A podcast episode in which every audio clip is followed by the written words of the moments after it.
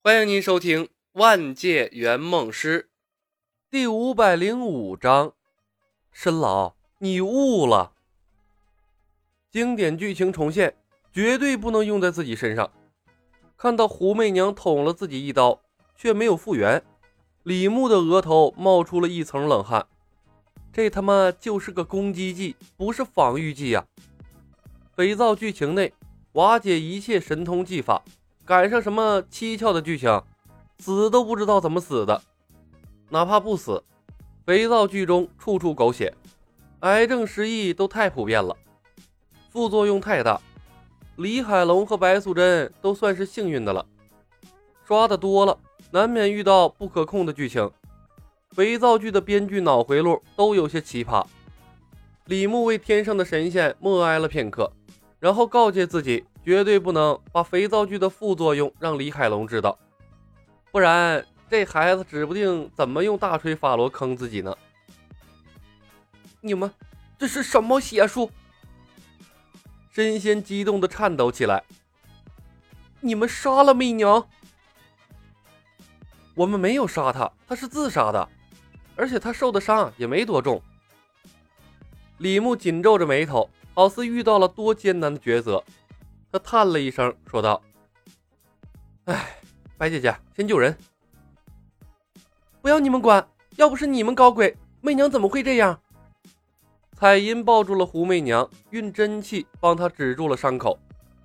胡媚娘也清醒了过来，想起刚才的事情，脸一红，偷偷看了眼面色阴沉的李海龙，眼神有些复杂。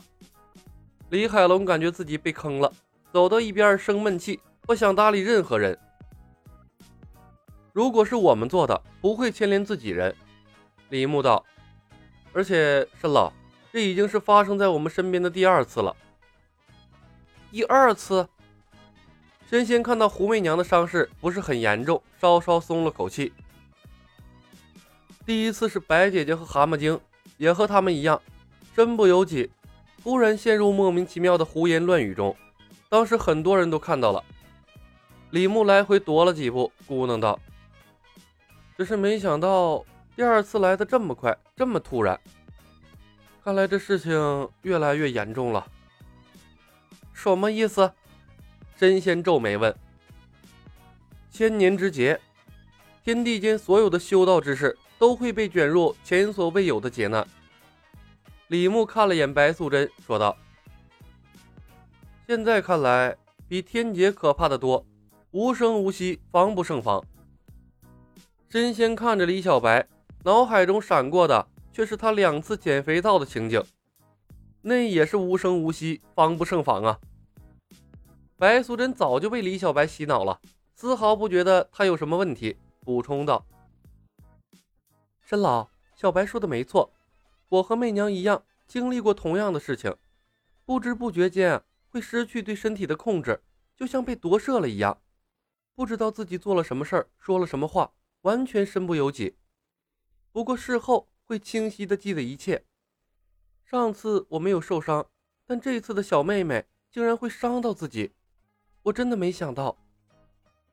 武媚娘怯生生的说道：“我也觉得刚才自己好好像变成另外一个人，那根本不是原来的我。”李牧等白素贞说完，才道：“白姐姐。”我一直想不明白师尊所说的生死道消是什么意思，现在好像明白一些了。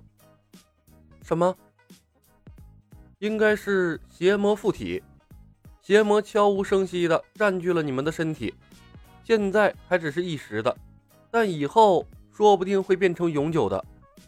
那时，修道者神识毁灭，变成了行为诡异、举止乖张的邪魔了。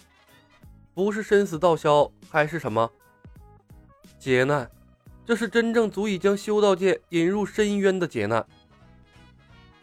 空气仿佛停滞了，一时间，所有人都陷入了沉默。被附体，然后永久夺舍，太可怕了！没有人能接受这样的结局。尤其是他们刚刚见识了被邪魔附体后的行为，那是多么的不可理喻。吴媚娘竟然都差点自杀了，亏得邪魔这次离开的早，不然的话，武媚娘怕是死定了。李小白，你够了！什么邪魔附体？上次是情深深雨蒙蒙，这次是斗破苍穹，你们这是欺负古人？没看过电视剧啊？吴晓彤百爪挠心，无声的咆哮。真正的域外天魔，其实就是你们这些圆梦师吧？那个关于斗破苍穹这一段，我怎么没看过呢？有知道的评论一下，告诉我一下。什么事儿啊？不落在自己头上，其实并不会那么紧张。和邪魔附体比起来，神仙更关心他的命运。他斜睨李小白，暂时丢开了心中的疑问，冷着脸问：“千年劫难，跟你们把我掳来又有什么关系？”白姐姐，劫难的事情咱们一会儿再讨论，先让身王安顿下来。李牧转头看了眼神仙，对白素贞说道：“白素贞魂不守舍的点头。”方才的事情对他的冲击非常大，毕竟他也是有过类似经历的。小青过来，轻轻拉住了白素贞的手，给予她抚慰。神王，我们刚才说到哪儿了？李牧走到了神仙旁边，问道：“说到我为什么不能成仙？”神仙道：“很简单，因为你没有功德在身。”李牧看着他。眼神中充满了不屑。你修行了两千年，汲取日月精华，鍛炼自身，夺取了天地灵气。虽然没有残害生灵，却因为过于珍惜自身，从没有做过反哺之事。我说的没错吧？神仙愣住了，犹豫了半天，才点了点头。没错。观音大士救苦救难，佛祖割肉喂鹰，龙王行云布雨。天地约束众仙，惠及众生。我且问你，他们可是只索取不付出？李牧问。神仙额头滴出了汗滴。不曾。欲求天仙者，当立一千三百善；欲求地仙者，当立三百善。李牧目光灼灼地看着神仙，傲然而立，加重了语气，咄咄逼人。你怜惜自身，一毛不拔，不积福报。我问你，天庭要你这样自私自利的妖当神仙，有什么用？神仙张口结舌，磕磕巴巴的说道：“道友，我是草木精灵，若要积德行善，难免要损坏自身根基呀。”李牧笑问：“修行两千年，却苦苦不能成仙，沈老。”你现在还不明白，功德和自身哪个更重要吗？有舍才有得呀！真仙大汗淋漓，所以我被人吃掉才算功德圆满。陈老，你终于悟了。李牧笑笑，其实啊，这次把申老换来，不是要害你，是因为有一场大功德要赠予申老。真仙的脑袋有些发懵，下意识地问：“什么功德？治病救人？”李牧看着神仙，用最精炼的语言把白蛇报恩、帮许仙建立医疗体系的事情讲了一遍。陈老，事情大概就是这样子。